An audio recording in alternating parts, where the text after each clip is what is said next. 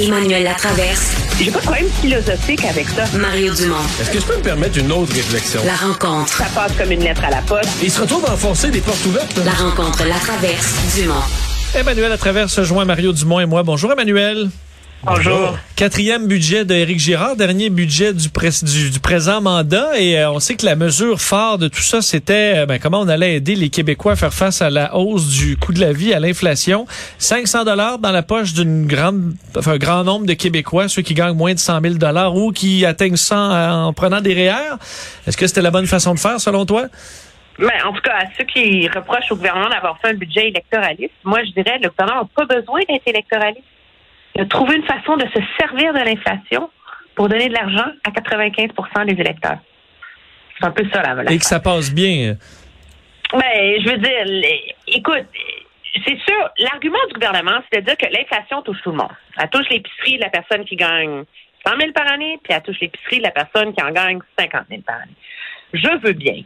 Mais posons-nous la question. Est-ce qu'il y a vraiment une famille qui a un revenu familial de 200 000 Donc, papa gagne 150 000 non, maman gagne 150 000 papa Oui. gagne 50 000 euh, a besoin de recevoir 1000 pièces du gouvernement. De la même façon que la famille qui a un revenu Ouais, familial... mais sais, euh, de 50 000, euh, Emmanuel, c'est pas, c'est pas eux, ils reçoivent pas 1000 pièces du gouvernement, là. La famille que tu viens de décrire, tu leur as mis 150 000 de revenus, là, ben, ils payent, euh, ils payent aux deux gouvernements 60 000, là. Puis là, pour l'année de l'inflation, ben, on leur, on leur remet un sur leurs 60. Ils payent plus, ouais, mettons, ils payent 70 000. Oui, mais je veux dire, l'idée, c'est que ça, ça, ça coûte de l'argent au gouvernement. Oui, oui, Le je gouvernement dépense, avec cette mesure-là, 3,2 milliards de dollars. OK? L'ensemble de toutes les autres dépenses qu'il fait dans tous les autres secteurs de- du gouvernement pour l'année prochaine, 22-23, c'est 3,7 milliards de dollars. Donc, je veux bien qu'on paye trop d'impôts. Tout le monde dit qu'au Québec, on paye trop d'impôts, etc. Donc, c'est une façon d'en redonner un peu à tout le monde. Très bien. Mais c'est assez, c'est assez, c'est assez politiquement habile de sa part d'avoir enveloppé tout ça dans des Ouais. mesures contre l'inflation. Tu donnes de l'argent à tout le monde. Surtout pour un ministre qui, il y a quelques semaines à peine, disait que c'était horrible de vouloir baisser la taxe sur l'essence parce que les riches allaient pouvoir en bénéficier. Ben là, envoie un chèque, tu sais. non, mais je pense que la taxe sur l'essence, c'était pas ça. L'argument, c'est bien plus. Ben, un, je veux dire, je pense pas qu'on est avec les mêmes moi là, qui est pas euh, le dernier euh, sauté des changements climatiques. Là, je pense pas qu'on veut encourager le monde à consommer de l'essence. Je pense pas que c'est c'est là-dessus spécifiquement qu'on veut aller agir de un et de deux. On sait très bien qu'il y a une partie qui serait saisie là, par les par les, par les entreprises, par les pétrolières. là. Si le gouvernement enlève la TVQ sur l'essence, euh, tu vas réduire, euh, tu vas réduire euh, de 9,5% la facture, mais probablement que le contribuable va en ramasser juste 7. Il y a un 2,5 où il- y a un montant là, qui va être saisi par les, les, les- les- les entreprises pétrolières. là. Ça, c'est connu. Là. Bon. Et ça déplaît. Il y a de l'argent dans le dossier de la santé quand même, parce qu'il y a euh, le, le milliard là, pour le programme, la, la refondation du, du- de la santé. Je sais pas si ça- bon, si c'est assez pour les ambitions de M. Dubé. Réserve pour la pandémie en cas de, de nouvelles vagues, 1,7 milliard. Des cliniques pour la COVID longue.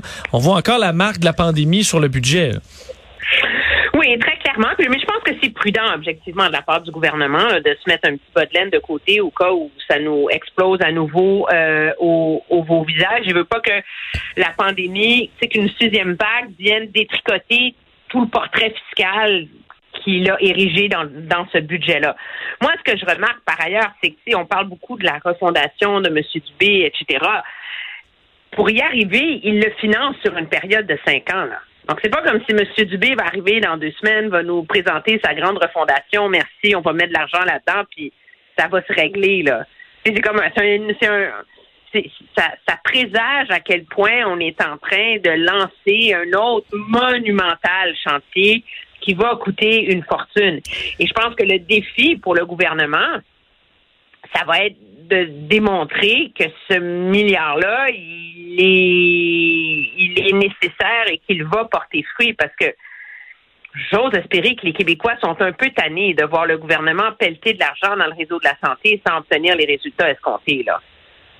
Ouais, mais parce qu'on a- c'est toujours ce qu'on a fait. Là. On, on a quelque chose qui marche pas, puis on rajoute de l'argent pour faire un peu plus de ce qui marche pas.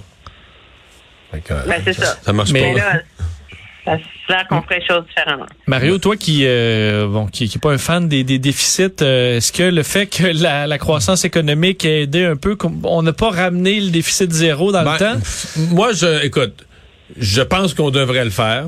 Est-ce que cette année, il y a quand même là, euh, il y a un fonds là de 1,6 euh, milliards pour une vague de la COVID. Il y a un autre fonds pour l'incertitude liée à l'Ukraine. Que, fait que je pense que le ministre, c'est, il y a tellement d'incertitudes. Ça, il faut l'avouer. Là, t'as deux grandes. ben, on pourrait quasiment mettre l'inflation là, qui est une troisième source d'incertitude. Là, t'as trois sources d'incertitude majeures. Ah, c'est peut-être pas le temps de faire l'accélération du retour au déficit zéro.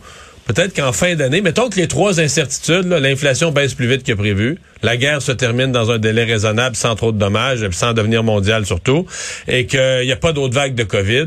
À mon avis, tu vas arriver à la fin de l'année, il va te rester des gros surplus, puis le déficit va être beaucoup moins. Tu- tu- le déficit prévu de 6,5 milliards, il va être de 4. là. Si c'est ce que je prédis, de, si tous les scénarios optimistes se produisent, et là, dans ce cas-là, à mon avis, on va devancer. Mais là, euh, euh, le Mais moi, c'est ce que j'appelle la passe à Paul Martin, ça. C'est une technique que M. Martin avait appliquée dans un autre sens, là, mais lui, il surestimait toujours ses dépenses, il sous-estimait ses revenus. Ça lui permet toujours d'aller plus vite que ce qui avait été escompté. sais. puis il faisait un fonds de prévoyance, il faisait un fonds de prévoyance, mais dans le- c'est vrai, mais dans le cas de cette année, tu dis OK, il y a la Covid qui est pas encore complètement finie, il y a une guerre en cours euh, qui pourrait devenir mondiale, euh, t'as l'inflation qu'on sait pas trop où ce que ça s'en va. Fait que t'as de la vraie oui, tu peux jouer le jeu de profiter de l'incertitude pour te donner des marges de manœuvre, mais t'as quand même une véritable incertitude Ouais. à trois volets. Mais on a une incertitude de moins, c'est que M. Trudeau devrait rester au pouvoir jusqu'en 2025 Ben oui. si tout va bien. Entente entre les libéraux et les néo-démocrates pour que le gouvernement euh, tienne jusqu'en 2025. Euh, Étais-tu surprise de ça, euh, Emmanuel? Vincent, il aime beaucoup la ligne de M. Singh, euh, qu'il n'y a pas de chèque en blanc. Ce n'est pas une carte blanche. C'est pas une carte C'est pas une blanche. carte blanche. Pas une carte. Ben, je veux dire, je- j'entendais, on est, j'étais à la joute il y a quelques instants, puis on en discutait, puis Tom Montier, il trouve que M. Singh s'est fait rouler dans la farine parce qu'il n'y a rien de signé, puis que Monsieur, euh, il a donné un chèque en blanc, à M. Trudeau. Moi, tu vois, je vois les choses sous un autre œil. La réalité, c'est que M. Trudeau, il allait toujours finir par avoir l'appui de M. Singh, OK, en mettant un milliard de plus ici et là, là, OK? Euh, c'est comme ça que ça marche depuis qu'il est au pouvoir. Euh, alors ça, c'est une chose. Et puis là, qu'est-ce que M. Singh a eu? C'est qu'il dit, OK, comme on sait tous que j'allais t'appuyer, ben tu vas financer deux initiatives. Au minimum. Puis c'est important, là. L'assurance dentaire était dans le programme libéral en 2019 et le gouvernement Trudeau il y a renoncé. Euh, la- L'assurance médicale. Médicaments, ouais. L'assurance dentaire, on a jonglé avec ça, puis on le fait pas. Alors que là, c'est écrit noir sur blanc qu'on va mettre en place une assurance dentaire pour les plus démunis, 12 ans et moins, euh, adultes, personnes âgées, pour que ça couvre l'ensemble des personnes qui gagnent moins de 45 000 par année à partir de 2025.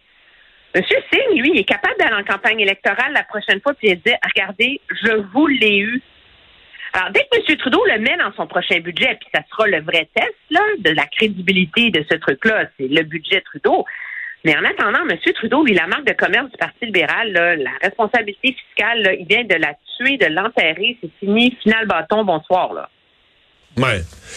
Ben, moi, je, considère que d'abord, ça, ça, ça nous dit que M. Trudeau n'a pas peur des conservateurs. Moi, pour le libérer, parce que si je regarde ça du point de vue politique, là, on, dit, on dit toujours en politique qu'il faut essayer d'être au centre. Pour gagner les élections, il faut essayer d'être au centre, là, tu sais, pour aller chercher un électorat plus large.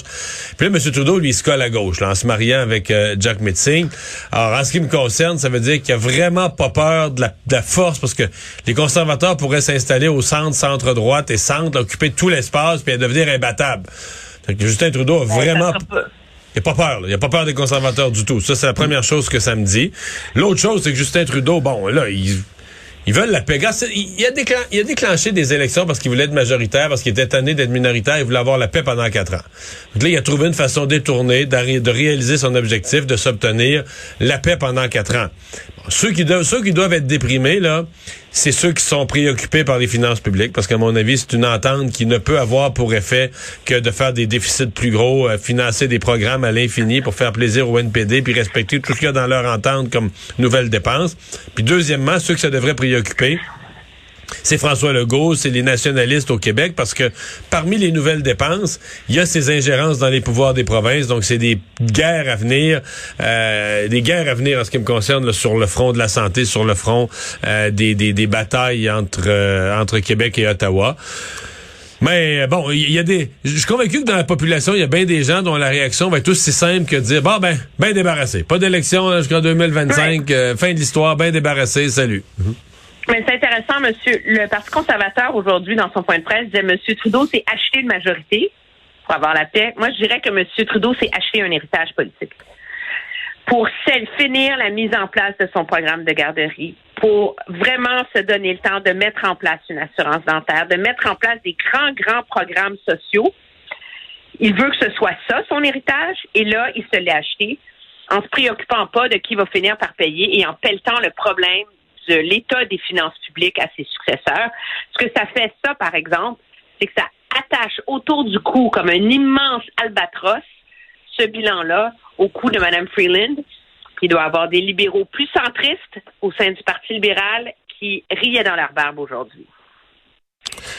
Ouais, sûrement, sûrement qu'il y en a qui, euh, il y en a qui voient que leur parti libéral ne sera plus celui qu'ils ont connu dans le passé, va être un, parti libéral teinté avec des, taches jaunes dessus. Merci Emmanuel, à demain. Très bien, au revoir.